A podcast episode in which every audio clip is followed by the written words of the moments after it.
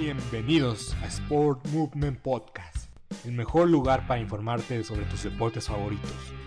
NFL, béisbol de grandes ligas y básquetbol de la NBA. Todo en un solo lugar, con Beto Gutiérrez.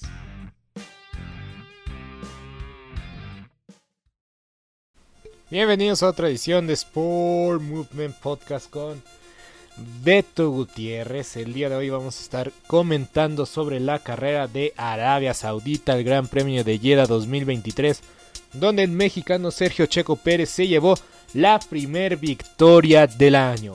Y hay un Red Bull que es imparable. En verdad que han sido dos carreras, dos Red Bulls y dos 1-2 de Red Bull, lo cual de poco en poco se me hace, se me hace que vamos a ver una repetición de la campaña 2020, pero el ganador todavía no está definido. Pero bueno, antes de iniciar, quiero compartirles un dato perturbador. El 95% de los oyentes de este podcast, incluso el 95% de los que ven mi contenido en YouTube, no están suscritos. Y la verdad, eso, eso me duele. Me duele profundamente. Pero sabes que esto es muy fácil de solucionar, ¿verdad? Por favor, suscríbete. Si no lo has hecho, hazlo, por favor.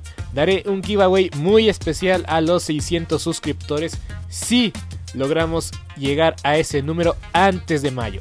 De hecho, si llegamos a 1000 suscriptores antes de que termine el año, voy a hacer un giveaway masivo. Entonces, prepárense porque yo voy a echar la casa por la ventana, pero necesito que se suscriban muchachos. Pero bueno, vamos ahora sí a hablar de la Fórmula 1 después de este comercial. Por cierto, si llegamos a, a más de mil vistas y a 100 likes, vamos a hacerlo interesante. 100 likes, voy a rifar una gorra de Checo Pérez y de hecho voy a mostrar la imagen, me voy a exigir a mí mismo, mí mismo voy a rifar esta gorra de Checo Pérez, que es el modelo del año anterior.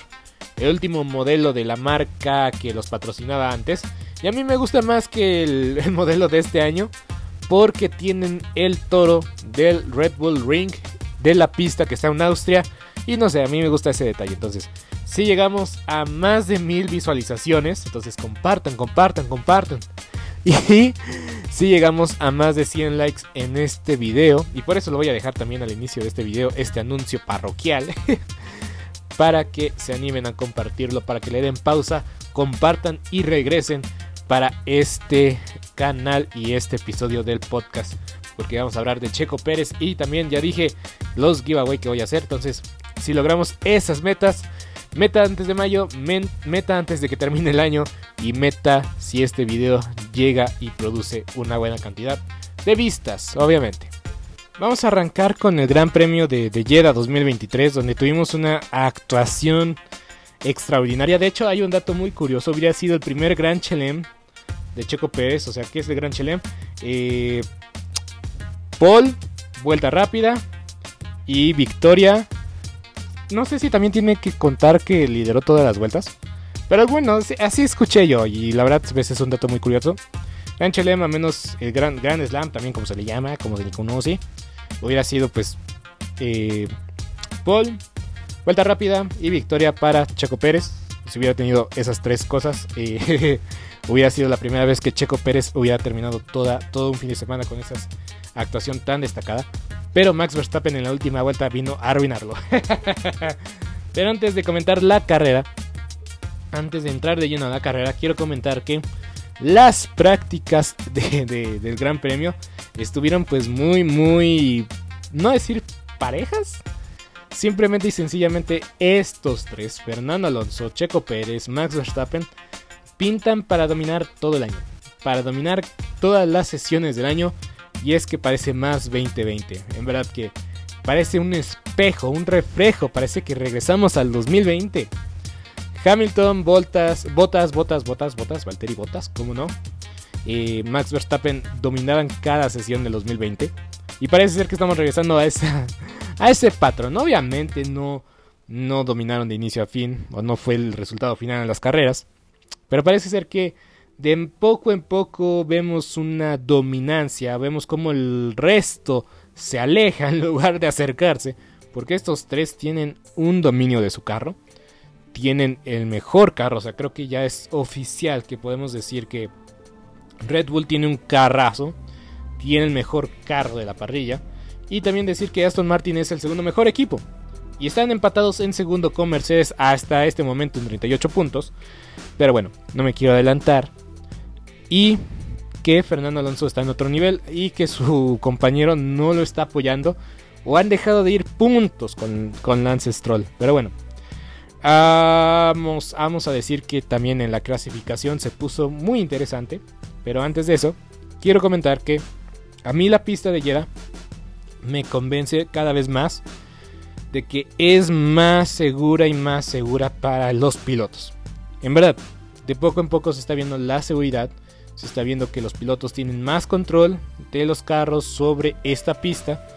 Porque recordar que en años anteriores siempre había como un accidente fuerte que provocaba una bandera roja.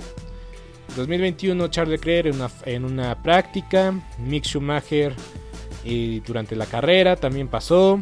El año anterior en la clasificación Mick nos sacó un enorme susto.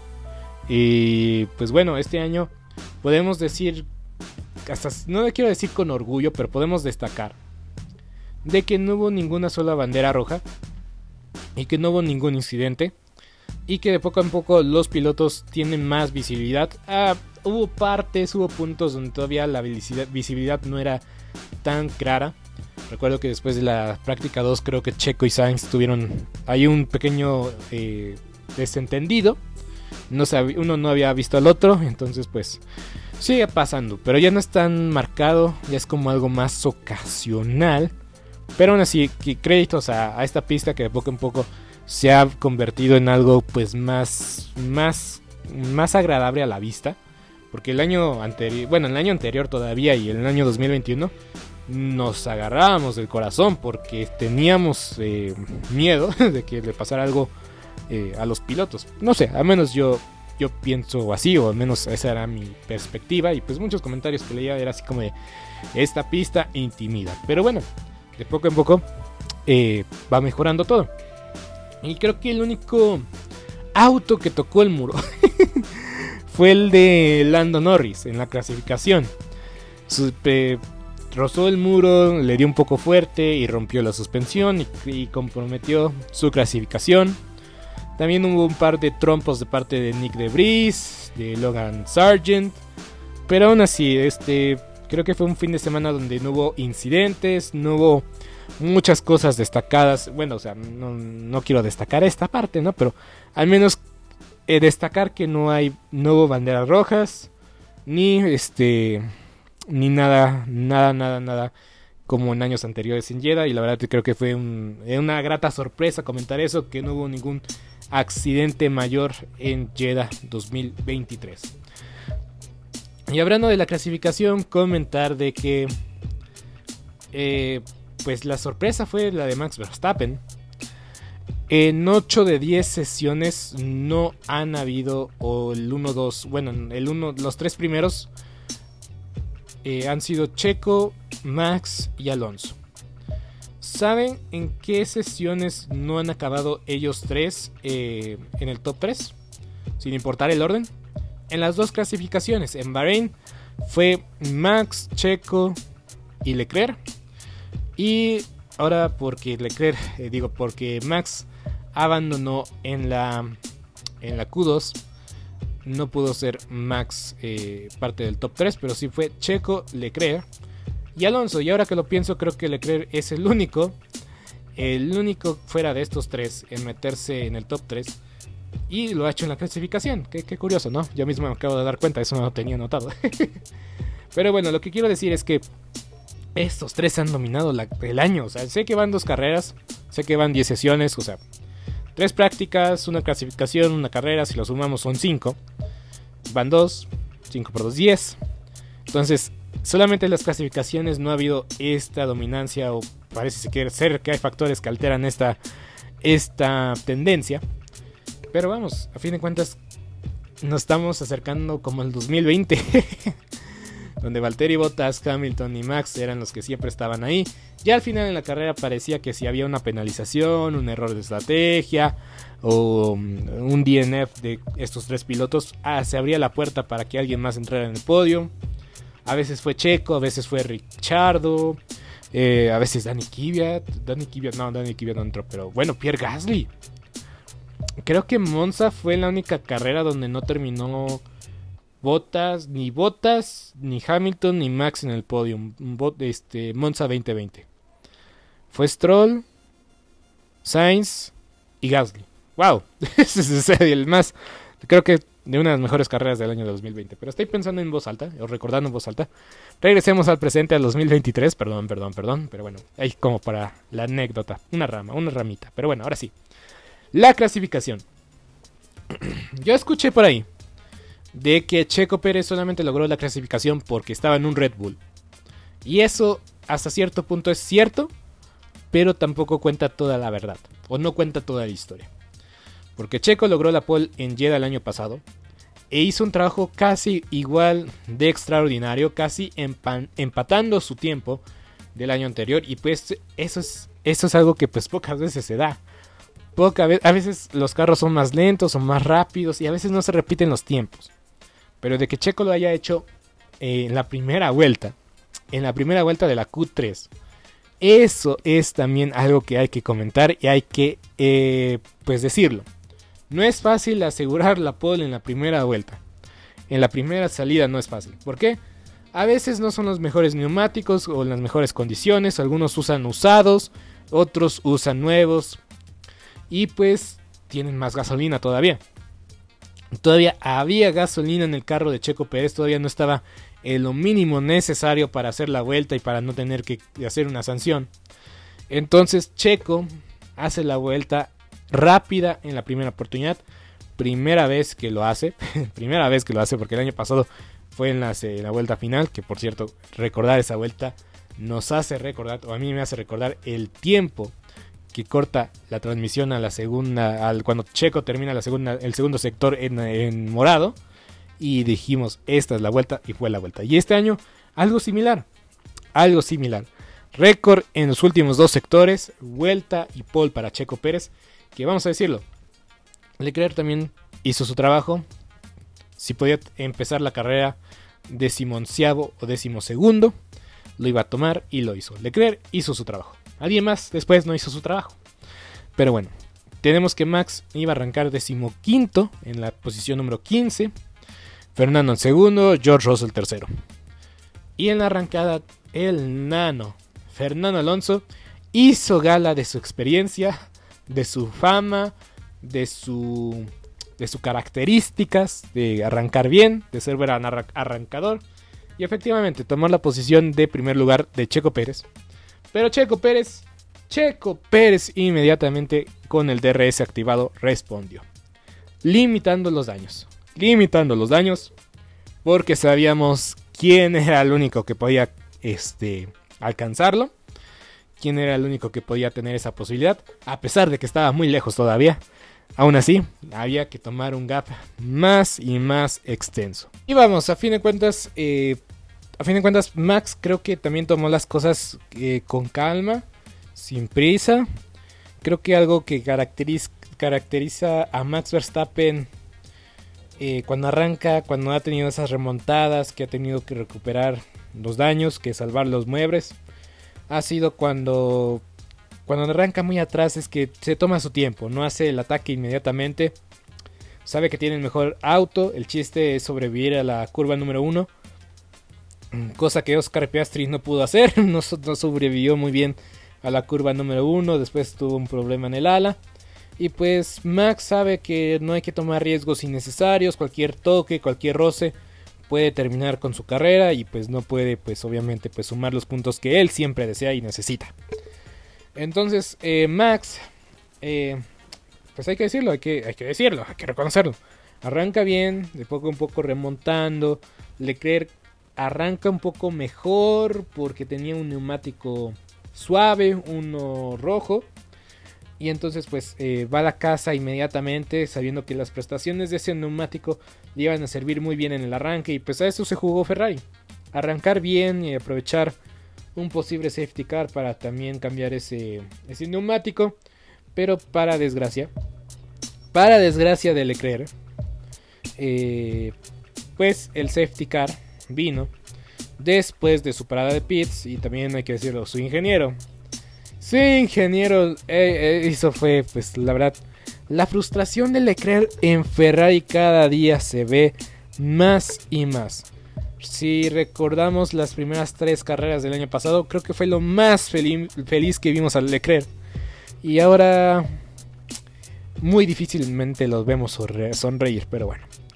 Llega el safety car de Stroll, que por cierto, la excusa o la razón por la cual muchos dicen, o que la FIA dice es, no tenían suficientes cámaras para saber dónde estaba Stroll y por eso decidieron hacer un safety car, safety car completo, un safety car no virtual, o sea, un safety car completo. Lo cual se me hace una estupidez. se me hace muy tonto porque, o sea, la FOM tiene un montón de cámaras. Se veía de forma inmediata dónde estaba Stroll. Y no era necesario un safety car, completo. Y eso fue dispararse en el propio pie. Porque arruinó tal vez un poco la batalla estratégica. Si hubiera habido la oportunidad de ver una batalla estratégica, se acabó con el safety car. Crédito a Checo Pérez, a Max Verstappen, a Alonso, a Russell, a George, eh, digo, a, a George Hamilton, a Lewis Hamilton, por favor no se rían. Este, Lewis Hamilton creo que le cayó muy bien esa, esa oportunidad del, del safety car porque cambió de auto, digo, cambió de neumático y puso unos medios que le ayudó mucho para el arranque y para conservarse todavía durante la carrera mantuvo el ritmo sobre Carlos Sainz, sobre los Ferrari. Y Hamilton sacó un buen, buen resultado, que lo más destacado de Hamilton durante el fin de semana fue que ya no estaba su, fisioterapeuta. Y entonces, eh, aún así, quinto lugar para Hamilton no estuvo nada mal. No estuvo nada mal. Nada, nada, nada, nada, nada malo. y bueno. Entonces, este, este safety car solamente vino por un lado fue bueno para Checo Pérez porque pudo, pudo cambiar de neumáticos, no hubo, no se repitió lo de Latifi el año pasado. Y pues ahora sí nos queda claro de que no hubiera ganado la carrera si no hubiera pasado lo de Latifi. Eh, todo en esta vida se te regresa porque tuvimos la oportunidad de ver eh, pues ahora Ferrari ser el afectado por el safety car. El año pasado fue el beneficiado por el safety car. Ahora los dos Ferrari, eh, como entraron antes, antes del safety car, pues se vieron contra, contraproducentes. Y pues Max Verstappen, em, y ahí empiezan las polémicas, ¿no? Decía, ahora, ahora Max Verstappen es el protegido, por eso le llamó la FIA un safety car y así. Y yo no sé, yo no sé si eso es cierto, obviamente no lo es. Pero qué suerte tiene Max, o sea, qué suerte. Porque una vuelta antes hubiera entrado Max, yo creo que queda detrás de los dos Ferrari o sea, iba a arrancar, bueno, iba a tener una oportunidad de, estar en octavo, noveno, décimo. Y ahora con el safety car ya es quinto. O sea, automáticamente ya todo lo que esperaba Max sucedió. No perder posiciones, esperar al safety car, hacer la parada, sabiendo que iba a ser una parada. Esta, esta, esta carrera de Jeddah es muy entretenida. O sea, creo que es la primera vez que vimos que Jeddah no es tan entretenida. Porque el año pasado lo fue. Y ahora pues lo único llamativo hubiera sido las estrategias. Y no fue el caso, no fue el caso. Las estrategias no hicieron llamativo. Es una pista que solamente va a tener una parada. Entonces cuando es, eh, son pistas de una sola parada, a veces se vuelve muy lineal el, el asunto. Pero bueno, es lo que es. Y pues Max en quinto lugar ya de poco en poco se, acercaba Checo Pérez. Se acercaba de poco en poco. Ya nosotros en el reinicio decíamos, ay, aguántalo un poco más, George, aguántalo un poco más, aguántalo. Pasa, George. Vamos, Magic, aguántalo, aguántalo. Pasa a, a Fernando Alonso. Pero ahí, aquí es donde ya la actitud de Checo cambia. Aquí es cuando se da a entender de que uno, sí está dividido el garage. sí está dividido el garage, o sea, ya no lo podemos ocultar también hay que decirlo, Max felicita a Checo después de la carrera. Ok, ok, ok. Ahora sí que él sabe que no tenía tantas oportunidades porque, eh, pues la clasificación, lo que pasó ayer. Pero, aún así, ambos quieren ganar, ambos son súper competitivos, lo, lo dijo Christian Horner.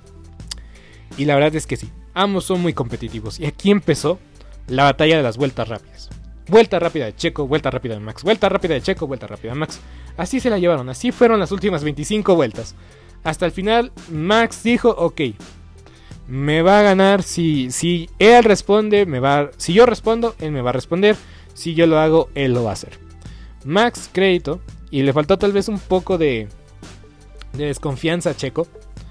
Tal vez no lo vio venir, tal vez porque también se vino lo del equipo que le pedía un tiempo y después que dijo Max lo va a cumplir también y parece ser que no, que ambos dijo Red Bull, vamos a dejar que compitan, ya si vemos algún problema en la fiabilidad, vamos a decir que baje la velocidad ambos. Nunca se encontró ningún tal problema. Y es que es cierto, hay que sumar. Y yo lo dije, Red Bull tiene que sumar los puntos, la mayor cantidad de puntos durante las primeras carreras del año. y qué bueno que, eh, que los dejaron luchar hasta cierto punto. Porque hay que decirlo, aún así, con que Max y Checo se sacaron muchos segundos, nunca estuvieron a tiro de DRS. La verdad, la verdad quedó demostrado de que ambos tienen el mejor carro. Y a pesar de que si es cierto o no es cierto esa filtración de que Max pidió que Checo no tuviera lo que él, y pues solamente quiero decir que si van a dejar que cada quien tome su lado, dejen a Checo tener la configuración de que le gusta tener y a Max que lo dejen tener la configuración que le gusta tener. A fin de cuentas, quién sabe qué tan cierto sea. Como bien dicen, hay una hay algo de verdad en una mentira entonces no se va a confirmar, o sea, creo que nadie lo va a confirmar jamás. Tal vez es mala publicidad para Max, sí. Pero ¿tiene alguna razón esto, este rumor? Puede ser que sí, puede ser que no. Pero bueno. Entonces, la solución para mí es que ambos tengan el carro que desean y que ganen mejor. Ni más ni menos. Creo que hasta por un momento han habido dos carreras. Pero es que lo que preocupa es y ya con esto termino lo, de la carrera. Ya mencionar ahí un par de cosas que me parecen interesantes o extrañas. Para terminar el podcast en menos de, 30 minutos.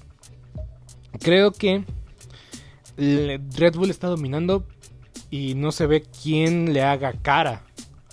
O sea, van dos carreras, obviamente no hay que sobrereaccionar. Ahora son tantas carreras que cualquier cosa puede pasar.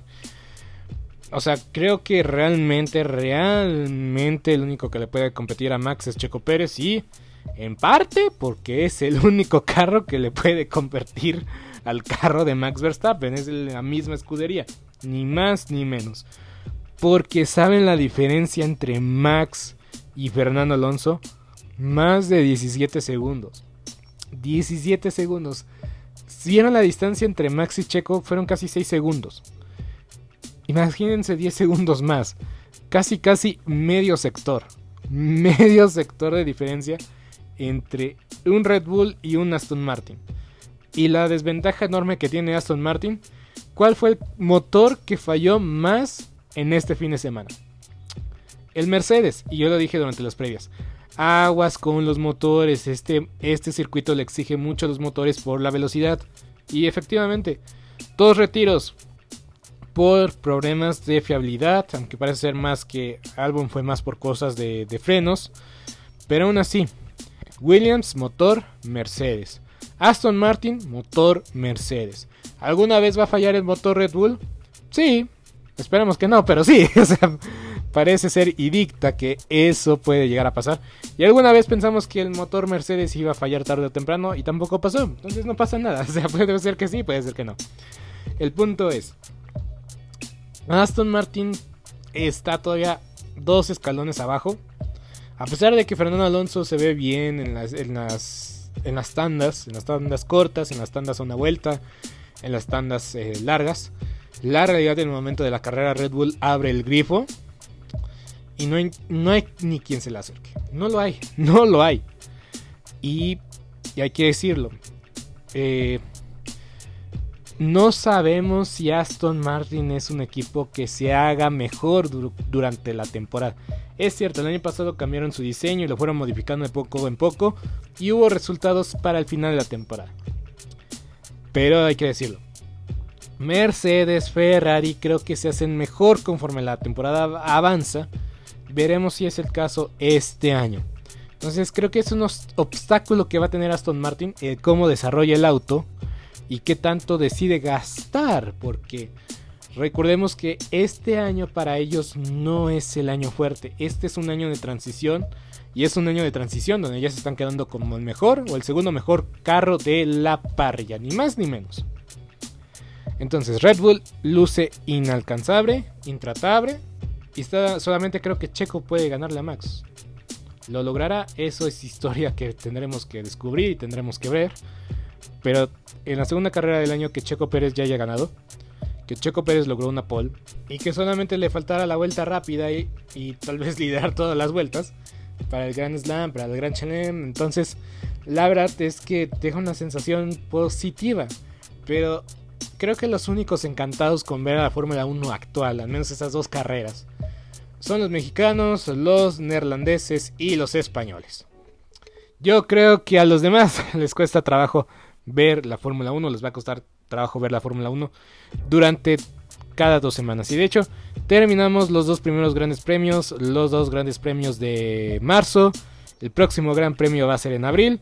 En abril solamente tendremos dos grandes premios y de hecho va a haber un gap de tres semanas o un espacio de tres semanas para el Gran Premio de Australia y el Gran Premio de Azerbaiyán en Bakú, que tendremos, que tendremos la primera gran, la primera carrera sprint del año, perdón. Pero bueno, esto fue todo por mi parte. Si te gustó el video, dale like. Recuerden todos los retos, todos los retos que les puse al inicio del video. Y es que si ustedes ponen su parte, yo pondré mi parte y haré todo lo que les prometí. Entonces, por favor, compartan este video, no sean mala onda. Si te gustó, dale like y pues en verdad que eh, para mí ha sido un gusto. Pero antes, para no quedarme con esto en el tintero, quiero mencionar que Ferrari... Ok, el, año pasado, bueno, la semana pasada, la semana pasada. Yo dije que Mercedes lució como el cuarto mejor equipo. En este fin de semana Ferrari fue el, el cuarto mejor equipo. Red Bull el primero ya para mí es oficial. Aston Martin el segundo mejor equipo. Stroll necesita alcanzar a Fernando Alonso. Stroll necesita desesperadamente alcanzar a Fernando Alonso.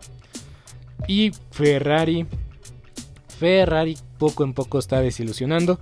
Créditos a Mercedes. Créditos a Mercedes. George Russell cuarto. Hamilton quinto. Empatados en segundo lugar en el campeonato de constructores. Obviamente creo que más que nada por los puntos que dejó ir Stroll. Pero... Eh, sí, Ferrari Ferrari, en, Ferrari está más cerca de Alpine que de Red Bull. Y puede ser que esté exagerando.